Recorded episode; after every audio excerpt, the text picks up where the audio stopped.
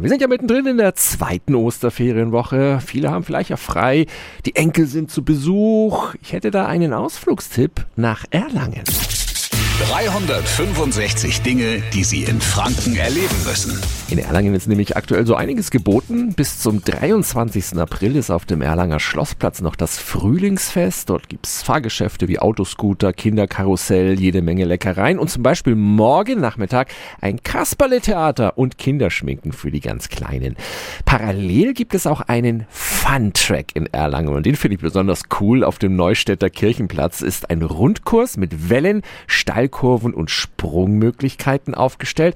Und dort kann sich dann jeder mal ausprobieren, egal ob auf dem Laufrad, auf dem Fahrrad, auf dem Roller oder auf Skates richtig austoben, dabei Sport und Spaß miteinander verbinden. Alles gerade möglich in Erlangen. Wir wünschen eine schöne zweite Osterferienwoche.